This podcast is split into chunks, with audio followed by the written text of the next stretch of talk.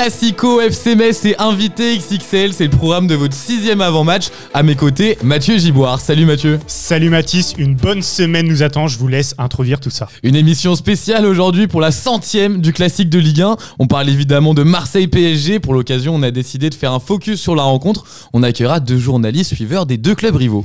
45 victoires pour le PSG, 34 pour l'OM et 20 matchs nuls. Une rivalité vieille de 1971 qui anime encore aujourd'hui la saison Ligue 1. Mathis, sur ce classico justement, lequel vous a vraiment marqué? 2017 au Vélodrome, 5-1 pour le PSG, des buts de Cavani et Lucas, c'était ah c'était un, très bon souvenir pour tous supporters du, du, PSG. Vous, je crois que c'est un coup franc de Cavani qui vous a marqué, ça. Mathieu. 90e minute, il vient climatiser le Vélodrome. que c'est beau, que c'est beau, que c'est beau. Allez, euh, pour commencer, on s'attardera sur l'Olympique de Marseille et ça peut durer quand on connaît le contexte actuel à la commanderie. Pour nous éclairer sur le staff, mais aussi sur l'actualité du club de Franck McCourt, on recevra Ludovic Ferro, journaliste à La Provence et puis on continuera notre spécial classique de Ligue 1 en s'attardant sur la rencontre par le prisme parisien. Pour l'occasion, on aura la chance de recevoir Philippe Sansfourche, le commentateur historique des matchs du PSG sur RTL. Il répondra à nos interrogations sur les prolongations au Paris Saint-Germain notamment. Enfin, on finira ce numéro 6 avec un focus sur le FC Metz, les Lorrains qui se déplacent au Chaudron dimanche, auteur d'une saison aussi inattendue qu'exceptionnelle. On accueillera François Pinet, journaliste à RMC, qui tentera de nous expliquer les clés du succès des Grenats.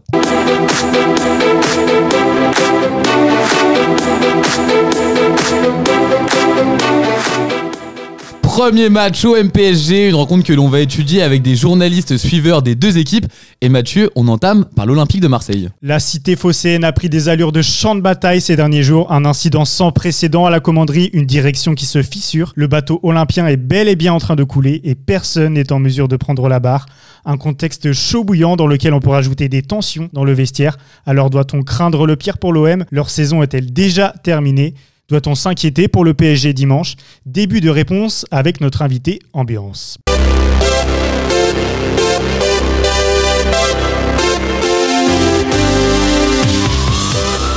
Allez, on reçoit Ludovic Ferro, journaliste à La Provence.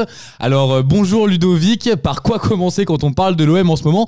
Déjà, on en est où à la commanderie? Qui dirige les séances d'entraînement? Euh, Bonjour, euh, alors c'est Nasser Larguet, qui est directeur du centre de formation de, de l'OM depuis euh, 18 mois, qui, euh, qui, dirige les séances d'entraînement. Euh, il est assisté de Philippe Anziani, qui était euh, entraîneur à Sochaux il n'y a pas si longtemps, qui dirige euh, habituellement l'équipe réserve de l'OM en National 2, qui est dernière de National 2. Alors, et, oui. aussi ouais, et Maxence Plachaise, qui est l'adjoint habituel d'Anziani aussi, qui fait partie un peu du, du package qui remplace provisoirement, a priori pour l'instant, André Villas-Boas dans l'urgence. Alors vous parlez d'André Villas-Boas justement. Euh, est-ce que c'est pas euh, une couverture qu'il a utilisée avec la non signature, euh, enfin avec la signature non désirée pardon de Encham pour pour donner sa démission? Est-ce que c'était pas un peu facile d'utiliser ce prétexte-là? Alors une couverture, je sais pas, mais en tout cas c'est pas c'est pas la raison principale selon moi et selon beaucoup d'observateurs du microcosme de l'OM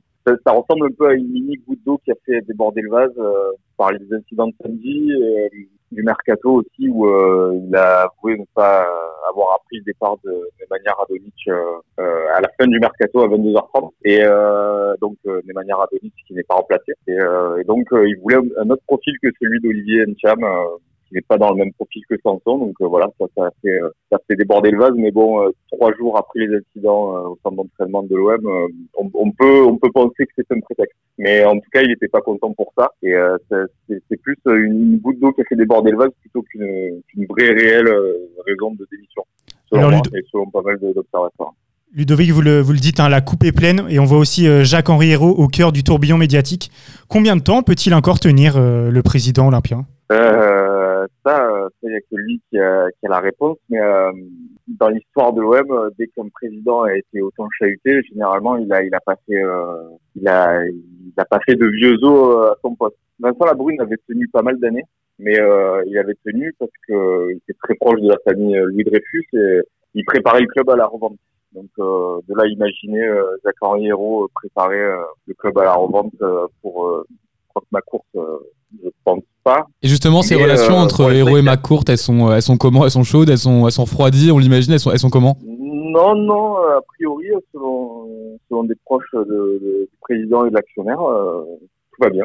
Voilà. Euh, euh, Héros, c'est, il a les, yeux et les oreilles de, de McCourt euh, à Marseille. Après, on peut se demander euh, contre McCourt va venir en fait, parce que euh, comme disait Eric Dimeco hier sur RMC, il disait que les entraîneurs peuvent plus voir le président, les supporters peuvent plus voir le président, les joueurs peuvent plus voir le président, qu'il y a eu des conflits aussi avec les joueurs. Enfin, théorie, tout le monde, tout le monde. Personne ne peut plus se voir quoi. Enfin, il fait l'unanimité contre lui en tout cas Jacques-Henri Hérault et puis ses, ses, réactions après le, les incidents de samedi euh, ont remis pas mal d'huile sur le feu euh, concernant les supporters donc euh, c'est assez étrange ce qui se passe à Marseille où tout le monde attend le, la démission d'un homme euh, de plus en plus seul mais, mais lui tient bon là-bas et euh, oui, ce qui est sûr, c'est qu'il va falloir du, du, changement euh, pour, euh, pour faire bouger les choses. Alors justement, il y a Encham qui a, qui a signé. Bon, euh, il n'a pas été accueilli de la meilleure des manières par son coach. Vous avez regardé un petit peu euh, ce qu'il a, ce qu'il a fait au Celtic. Vous en pensez quoi de ce joueur? On mise sur lui ou voilà, on attend quoi de ce joueur? Des joueurs comme Encham Ouais, tout à fait. Bah, on il a été prêté avec option d'achat. Donc déjà, il n'y a, y a, y a, pas d'argent en fait. Donc tout a été mis sur, sur Milik. Euh, donc 8 millions et euh, Lirola a été prêté avec option d'achat à 12 millions d'euros, Entiam option d'achat à 6 millions d'euros, donc euh, Balerdi option d'achat à 15 millions d'euros, Cuisance option d'achat à 15 millions d'euros. En fait, c'est un effectif qui, qui, qui n'a plus de valeur, hein. il n'a plus aucune valeur euh, marchande. Amavi, Sauvin, Germain, euh, Kawi vont partir gratuitement cet été. Mhm. Donc qu'est-ce qu'on attend? On attend d'eux que, que, de tous ces joueurs qui limitent la casse euh, jusqu'à la fin de saison. Et puis si euh, tout se passe bien et si euh, Encham euh, confirme euh, enfin tous les que les 6 millions, ce sera pas un grand obstacle, mais euh, mais ça semble ça semble compliqué. En tout cas, le, le, comme vous l'avez dit, la valeur marchande de l'effectif est, proche du néant. Là, et, à part Gay, Camara et, et euh, Douillet et en défense, joueurs qui pourraient être vendus pour pour employer cet été. C'est là où on peut se demander quel est le projet vraiment de cette mmh de cette OM depuis, depuis un ou deux ans. Quoi. On, va voir justement si ces recrues vont, vont, être lancées dans le grand bain dimanche euh, face au PSG. Est-ce que l'OM va prendre une euh, petite valise dimanche au Vélodrome? Ça, personne euh, personne peut le savoir, mais tout le monde le, tout le monde le, le, prédit. Premier, rang, premier rang desquels André Villas-Boas, peut-être aussi la théorie d'une des, des, des, personnes interrogées dans la Provence mercredi, c'était Roland Courbis qui, qui, qui disait qu'il a, il a bien su lire le calendrier. Quoi. Alors justement, Courbis, euh, euh parlons-en. Euh, on, a, on a entendu parler pour euh, potentiellement remplacer Villas-Boas. Il a fait une déclaration sur RMC.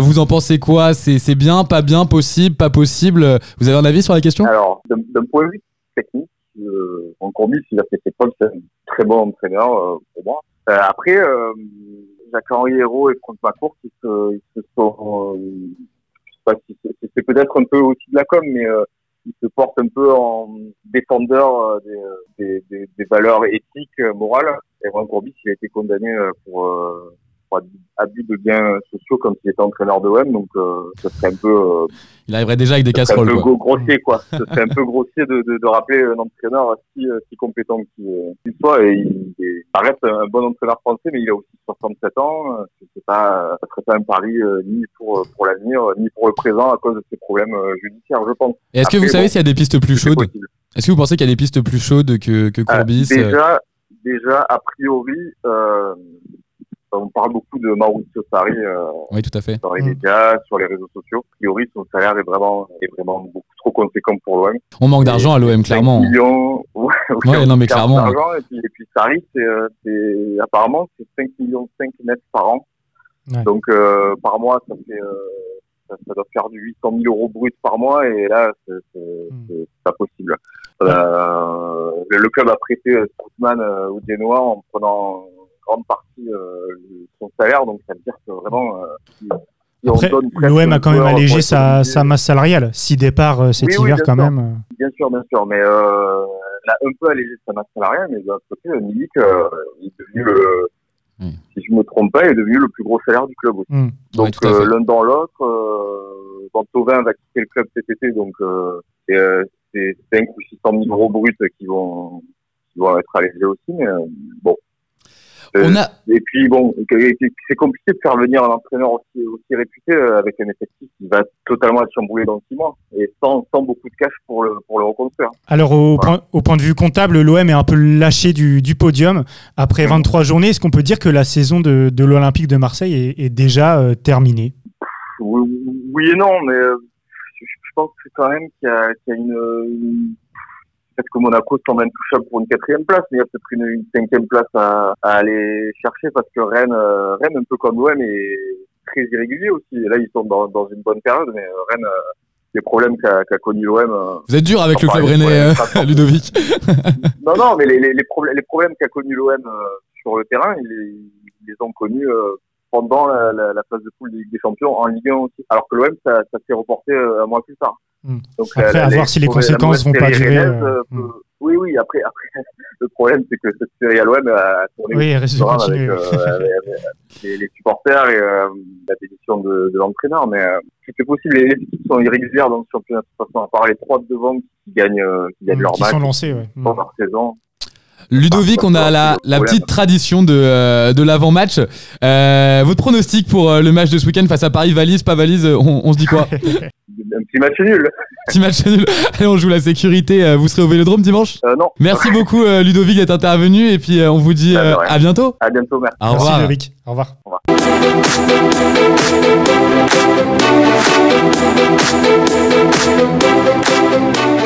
Vous l'avez compris, un match exceptionnel, format exceptionnel au MPSG. La suite, on va parler du Paris Saint-Germain, Mathieu.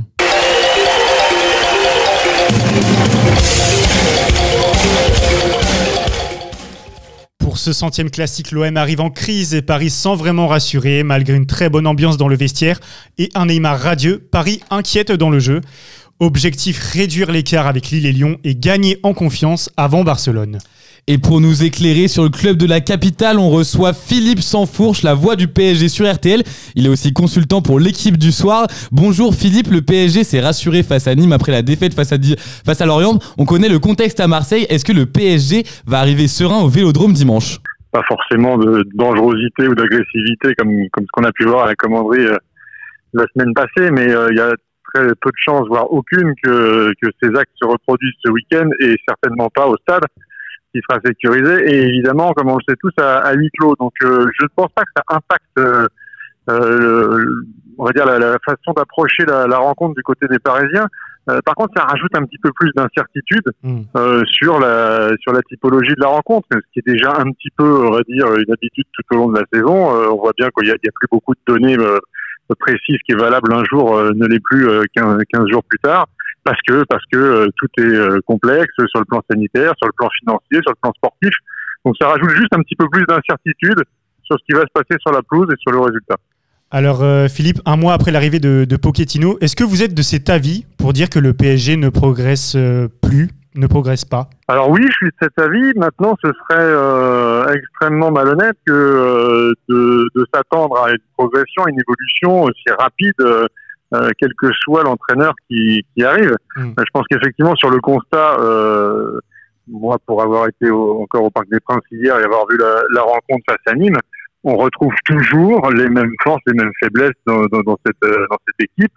Euh, voilà, le PSG qui, qui, qui s'impose 3-0 face à la lanterne rouge du championnat, mais qui concède 18 tirs dans la partie avec la moitié de ses occasions ouais, concédées euh, sur des pertes de balles à, à, 60 mètres du but. Donc, oh, c'est ce que j'allais vous dire. Euh, le PSG qui a ce traditionnel coup de pompe un peu en début de seconde période, euh, c'est un peu comme ça, c'est récurrent hein, chez le Paris Saint-Germain. Alors ça, ça peut peut-être plus s'expliquer en revanche parce que euh, dans la mesure où il y a eu deux semaines euh, après l'arrivée de Pochettino où, où pour la première fois depuis très longtemps il y avait une semaine complète pour travailler, il n'y avait pas deux matchs par semaine mais une seule il en a profité pour refaire une préparation assez lourde et faire des séances d'entraînement qui, euh, euh, pour en avoir discuté un peu avec euh, certains joueurs et leur entourage, euh, étaient extrêmement musclés. C'est-à-dire tout ce qu'on a raconté sur euh, la méthode Pochettino et son exigence, notamment sur les séances d'entraînement, euh, c'était pas c'était pas que pour faire des beaux papiers, c'est réellement ça. Il a une exigence folle euh, sur chaque séance et il est évident qu'il y a certains joueurs qui, qui, qui, le payent en ce moment,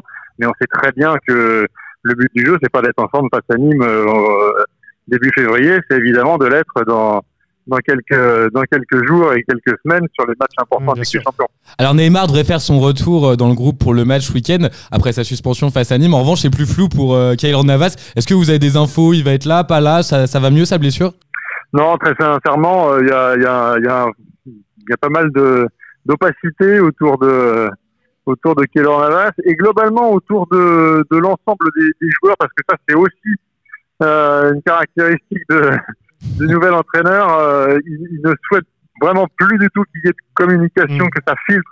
Il a, il a mis une pression folle sur, la, sur les joueurs pour que, pour que les infos ne sortent pas. Donc, euh, comme c'est le cas souvent avec un nouvel entraîneur, où pour l'instant tout le monde joue sa carte et tout le monde se dit qu'il a une chance d'intégrer, euh, de rentrer dans les petits papiers du coach, et ben tout le monde suit les consignes et les infos sortent beaucoup moins. Avec Donc, Pochettino, euh, c'est plus cloisonné qu'avec Tourelle. Vous avez cette sensation-là? C'est plus, euh, c'est plus cloisonné son entraînement Oui, euh, après ça, de toute façon, les méthodes de, de- de- du Paris Saint-Germain en la matière, euh, elles n'ont pas évolué. De toute façon, ce sont des entraînements qui ne sont pas accessibles à la presse, euh, donc il faut il faut avoir des infos de manière euh, un petit peu détournée. Ouais. Mais mais bon, c'est souvent c'est souvent le cas quand il y a un nouveau staff. euh, le monde est investi derrière le coach. Pour l'instant, il n'y a pas de déception. euh, chacun joue sa carte. Donc euh, donc pour l'instant, euh, on va dire qu'on on est habitué à ça. On attend un petit peu. Et, et puis bah, d'ici quelques semaines, il y a des joueurs qui vont moins jouer, qui vont pas être contents et qui vont le faire savoir et, et les infos ressortiront.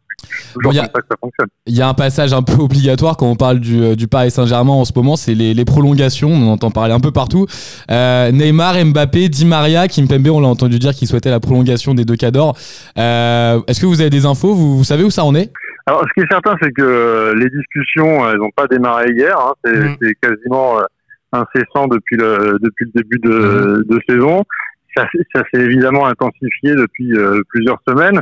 Euh, pour ce qui est de Neymar, euh, ce qu'on a pu lire ces derniers jours euh, euh, est, est- est exact. On est vraiment à, à quelques encablures d'une d'une Mm. On a vu sa déclaration qui- d'amour hier. hein. Le Oui, on voit ça cœur, dans sa anime, euh, communication. euh, on le voit sur le les petit réseaux cœur, sociaux euh, aussi, la- hein. petit cœur et puis sa déclaration sur cet A8 aussi. On le voit. Il fait Mm. beaucoup de com en ce moment. Alors c'est bon Ouais. signe, c'est pas bon signe. C'est quoi pour vous? Il se plaint Oui. Avec, Neymar, avec Neymar, il faut jamais chercher les choses cachées.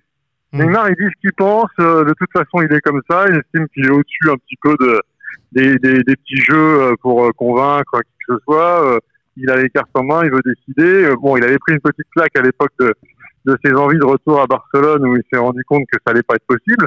Euh, mais, mais il faut toujours considérer Neymar comme un gamin de 15 ans. hein. C'est-à-dire que quand il a une envie, euh, il voulait rejouer avec Messi, donc il voulait retourner à Barcelone. À partir du moment où on lui explique qu'il y a une possibilité, qu'il y a peut-être plus de chances que s'il veut jouer avec Messi un jour, ce soit euh, au PSG qu'à Barcelone, et ben d'un seul coup, il a plus de problème avec le fait qu'il fasse un peu gris, euh, qu'il fasse moins beau euh, qu'en Espagne. Et, il veut- et à partir du moment où le, où le salaire à la fin du mois est le même, il n'y a aucun problème. hein. Il est très bien à Paris et, et ça va euh, très probablement se décanter dans les dans les semaines, voire même dans les jours qui viennent. Mm, C'est le terrain qui l'intéresse Neymar. Et on voit aussi du coup euh, sur le terrain une animation offensive un peu mieux répartie euh, chez le PSG.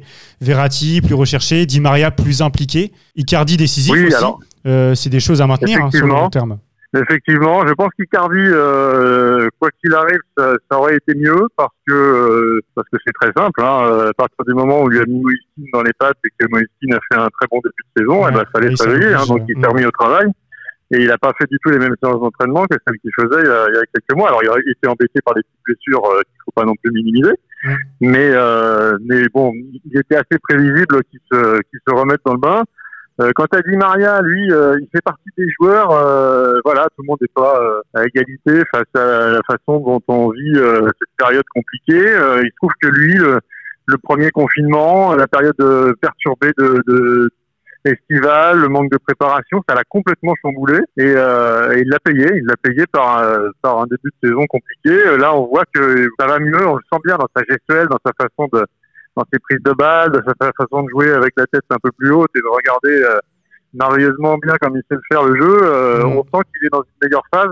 Je pense que c'est aussi parce que l'avenir se décante sur le plan euh, de, de, de la prolongation et lui vraiment souhaite rester. Il est très très bien à Paris. Il avait une très mauvaise euh, expérience à Manchester auparavant et là maintenant qu'il est ancré avec sa famille à Paris, c'est un petit peu comme comme était Thiago Silva il y a, il y a, il y a Ouais. quelques temps. Euh, il veut rester le plus longtemps possible parce qu'il est bien à Paris. On en parlait il y, a, il y a deux semaines, vous avez parlé de Messi qui pourrait éventuellement arriver à Paris l'année prochaine. Vous y croyez, vous, à un trio Mbappé, Neymar, Messi? Ça pourrait marcher ou c'est complètement dérisoire et ça, ça ferait trop de personnalité? Bah, bon, déjà, il y a, il y a le, le cadre contractuel et financier qui paraît paraît compliqué, en plus, même en plus. Mm. le Qatar peut peut se, se permettre cette folie, mais dans la période actuelle, avec autant d'incertitudes et, et, même si le fair play financier est un petit peu moins contraignant et laisse un petit peu plus de liberté, je pense que c'est quand même une opération qui serait compliquée. Maintenant, après, euh, au niveau de, de, du vestiaire, mettons que ça se fasse, que ce soit possible, euh, là aussi, il y a beaucoup de difficultés. Je vois mal euh, Kylian Mbappé euh, être obligé de... de être numéro 3 en quelque sorte. Ouais, il y aura des crises d'ego un peu. Mmh, c'est ça. Oui, voilà, c'est ça. C'est-à-dire qu'il y aura forcément un mort dans l'histoire, donc ce sera pas le... C'est l'intérêt de personne, et Ouais. je pense que personne va provoquer cette situation, donc il est très clair que soit Kylian Mbappé s'inscrit dans la durée à Paris et il n'y a pas de, il n'y a pas d'option Lionel Messi, ou soit euh, Mbappé s'en va et Messi Mm. viendra très probablement parce que vu la situation à Barcelone et le peu de, de, de clubs capables de se mettre sur les rangs, euh, si Mbappé annonce son départ, je pense que Messi sera très très probablement dans les tuyaux. Et Philippe, on a une tradition euh, dans l'avant-match pour, pour clôturer votre intervention. Il y a le Classico ce week-end. Ça va être quoi pour vous une valise? Paris va être une valise à l'OM, ça va être compliqué. C'est quoi votre pronostic? Alors moi, j'ai, j'ai pas pour habitude de faire de paris. Euh, C'est difficile. Déjà avec des, Ça vous engage à rien. Hein. Euh, non, non, mais euh, j'ai beaucoup d'humilité en la matière et l'expérience me rappelle qu'il faut toujours être humble. Et surtout cette saison. Ouais. Après, bon, sûr. il faut, il faut être, il faut être clair. Euh, il faut être clair. Les, les forces en présence sont pas les mêmes. C'est pas comme si on était à la veille d'un, d'un PSG Barcelone ou d'un PSG Manchester euh, à, à tous les postes. À part peut-être un, un Florian Thauvin dans les bons jours et un Michael Tatar. Euh, je vois pas qui peut intégrer l'équipe de, de Paris à Marseille. Donc dans les faits, à Il y a une classe d'écart. Pour vous, il y a une classe d'écart, clairement. oui, oui, il y a une classe d'écart. Paris est, est nettement au-dessus. Après, euh, la période est compliquée. On a, on a bien vu que Paris pouvait concéder beaucoup d'occasions. Et, et comme ça avait été le cas au match aller au Parc des Princes, euh, il a suffi d'une occasion, euh, d'une belle inspiration, une belle passe de, de Payet et puis euh, Thauvin, euh, deuxième poteau. Et voilà. Et un Euh, match qui a complètement donc- fini euh, presque en bagarre générale. hein. Ouais, est-ce que ça va aussi être les retrouvailles Oui, oui, oui, entre mais- Alvaro et Neymar Ça peut être un grand moment euh, ce, Ouais. ce week-end. Ce qui est certain, ce qui est certain, c'est que les Marseillais ont trouvé une euh, une clé qu'ils n'avaient pas les saisons précédentes. Mm. C'est-à-dire qu'ils savent, sur le plan psychologique, faire dégoupiller cette équipe de Paris. C'est assez incompréhensible parce que quand ça faisait des années, par des dizaines, presque en dizaine, en dizaine d'années maintenant que que Paris avait régulièrement l'ascendant, on pouvait dire que sur le plan mental, justement, c'était l'OM qui était en pleine déconfiture. Et puis pour une raison un peu euh, inattendue, euh, le petit jeu de paillettes qui a bien fonctionné, Mm. eh bien, ils ont repris un petit, un, un petit ascendant psychologique dans, dans les moments un petit peu chauds. Donc, je pense que ils ils risquent d'en jouer. Euh, après, voir si la stratégie de l'OM, ça va pas être de faire dégoupiller le PSG finalement. C'est, ça peut aussi être une stratégie comme une autre. Ah bah, faire dégoupiller Neymar, je pense Bah que oui, c'est la première consigne. Neymar, tout à fait. C'est la première consigne. C'est- Alvaro joue qu'à cela, de toute façon, euh, que le matin, le midi, le soir, dans sa préparation. Euh, Bon, je Philippe, un prono. On essaye ou on n'essaye pas Allez, on va dire 2-1 pour Paris. 2-1 Allez, pour 2-1. Paris. Et ben c'est noté. Merci beaucoup d'être intervenu dans ce numéro 6 de l'avant-match. Et on vous souhaite un... Vous êtes au Vélodrome euh, ce week-end peut-être Tout à fait. Tout à on fait. va descendre au Vélodrome euh, pour Eh ben, on goûter vous l'air souhaite, de, euh, de Marseille. On vous souhaite un super match là-bas. En tout cas, merci beaucoup d'être intervenu. Et on vous dit à bientôt. Ça marche, c'était un plaisir. À très bientôt. Au Merci. Philippe.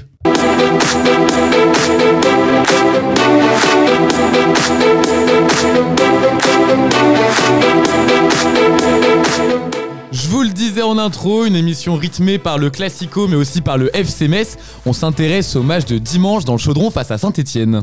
Oui, Mathis Metz, une équipe épouvantail de Ligue 1, euh, comme Brest, Strasbourg ou Lens, une équipe qui joue au ballon, un football offensif et des individualités fortes.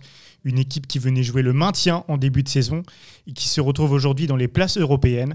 Alors, simple coup d'éclat ou continuité, c'est l'équipe à suivre du moment. Pour nous éclairer sur la saison XXL du FC Metz, on a la chance d'accueillir François Pinet, journaliste pour RMC.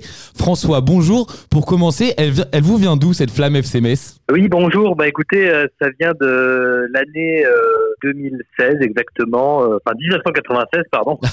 C'est pas Euh, pareil. où, euh, oui, oui, oui, c'est c'est plus vieux que ça et c'était les belles heures du FCMS 96 euh, quand euh, en fait j'ai atterri dans cette ville de Metz un petit peu par hasard, enfin suivant mon, mon père qui qui changeait de travail. Euh, au départ, euh, je dois vous avouer que euh, ma passion pour le foot, elle est plutôt née euh, dans le Parc des Princes. mais ensuite, effectivement, j'ai eu la chance de côtoyer cette équipe de Metz très près. J'allais au stade.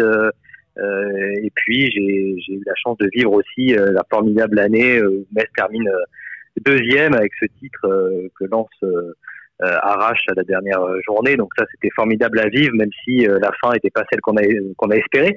Mais voilà, le, fait de côtoyer ces joueurs-là, des joueurs comme euh, Robert Pires, évidemment, comme Fred Mérieux, enfin bref, tout ça a fait que, que j'ai appris à aimer ce club et que voilà, cette passion est toujours là.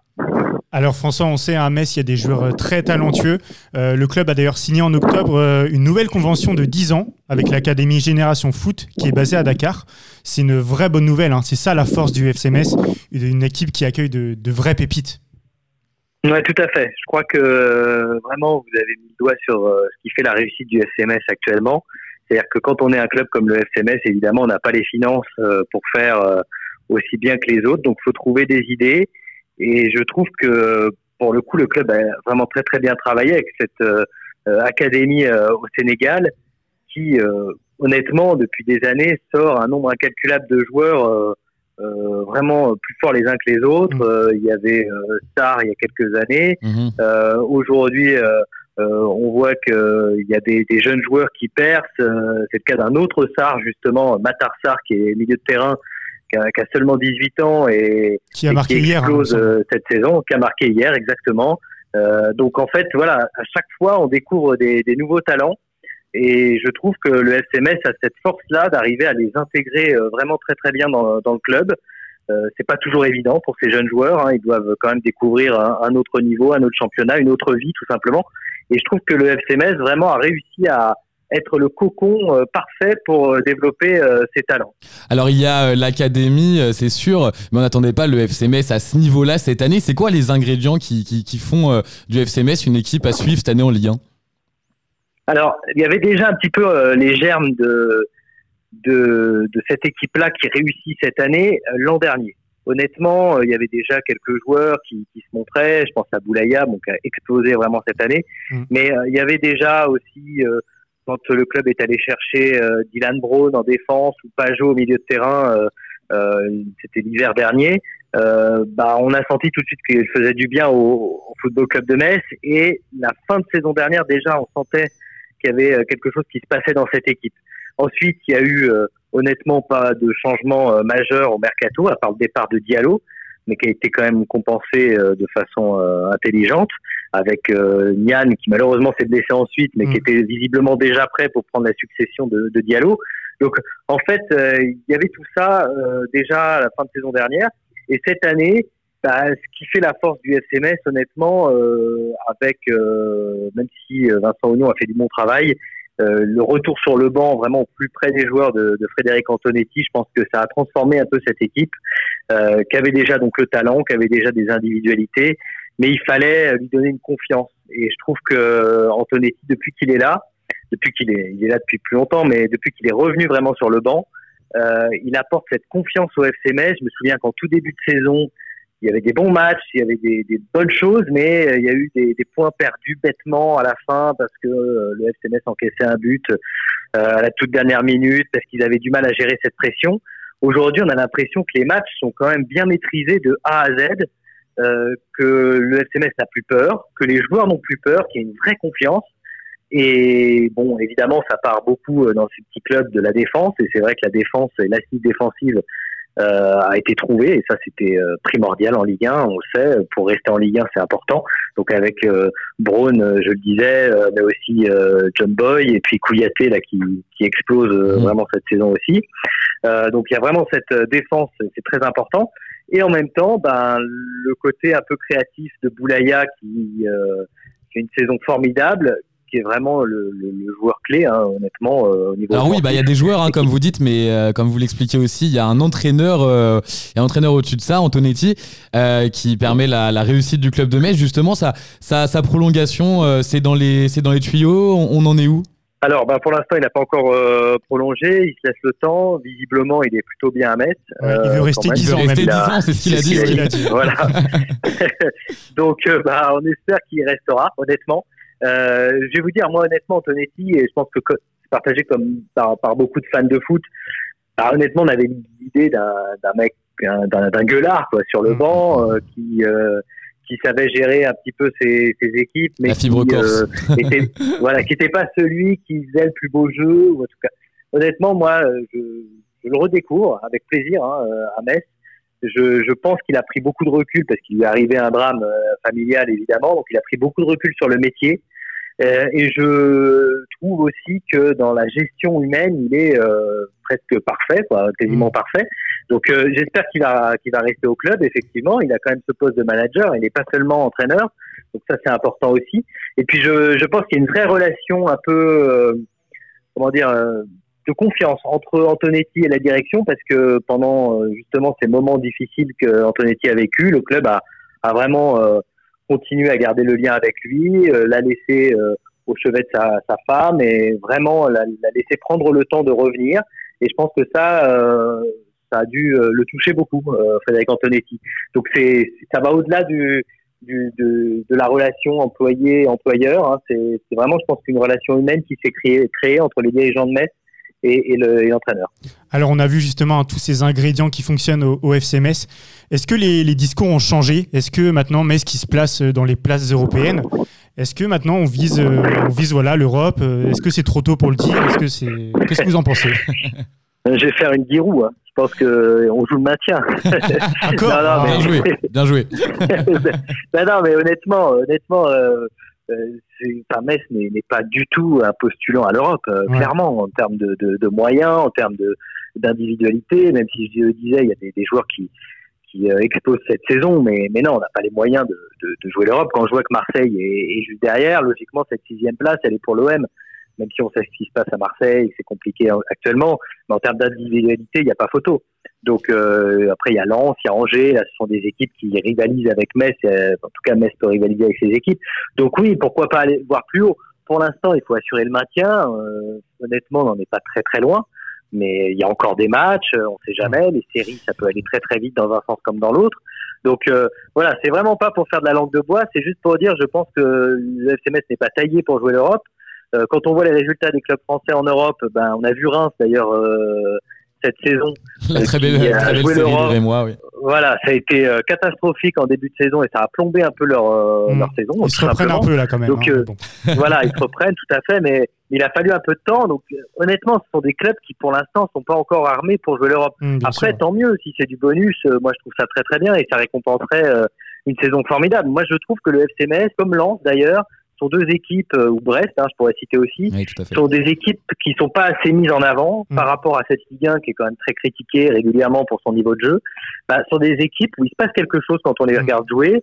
Alors c'est pas toujours euh, du football champagne, mais euh, ce sont des vraies équipes, mmh. des vrais blocs. Euh, et des, ouais, des équipes où on met pas le bus et on essaye de jouer en fait, de, de, de créer du voilà, jeu. Y a, y a, exactement, il y a des idées de jeu, euh, il y a des joueurs qui, qui, donnent tout sur le terrain. Euh, donc honnêtement, c'est des équipes qui méritent le coup d'œil. Et je pense que Metz, bon bah ça serait bien s'ils si, pouvaient conserver cette sixième place. Mais honnêtement, vivre une saison comme ça où il n'y a pas la peur de la descente, euh, allez, à 10 journées de la fin, ce serait déjà une très très belle réussite. François, on a une tradition dans, dans l'avant-match.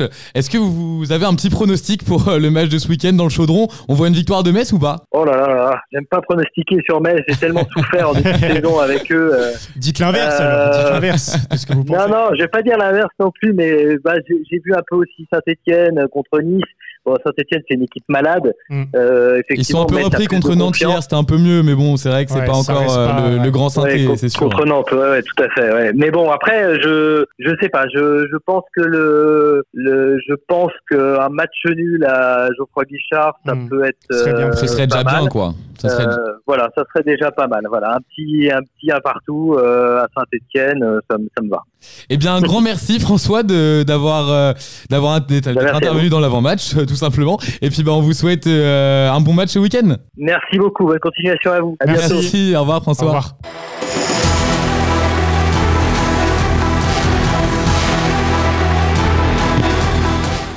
C'est les cotes avec Mathieu Giboire. Bon, il y a du mieux, Mathieu, on est sur la bonne voie. Je vous l'avais promis, on s'améliore toutes les semaines. Alors, euh, bah forcément, hein, Marseille, PSG, euh, c'est quoi votre pronostic, Mathieu Eh bah écoutez, moi je vois une victoire parisienne au Vélodrome. Paris qui gagne 1, 2 ou 3-0, cote à 2,60.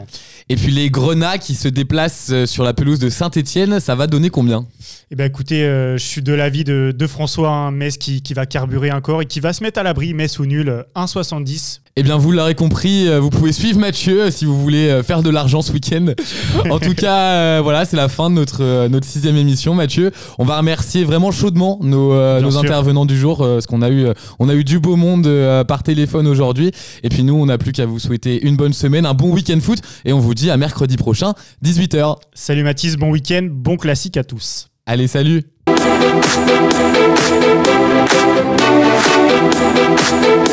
We'll be right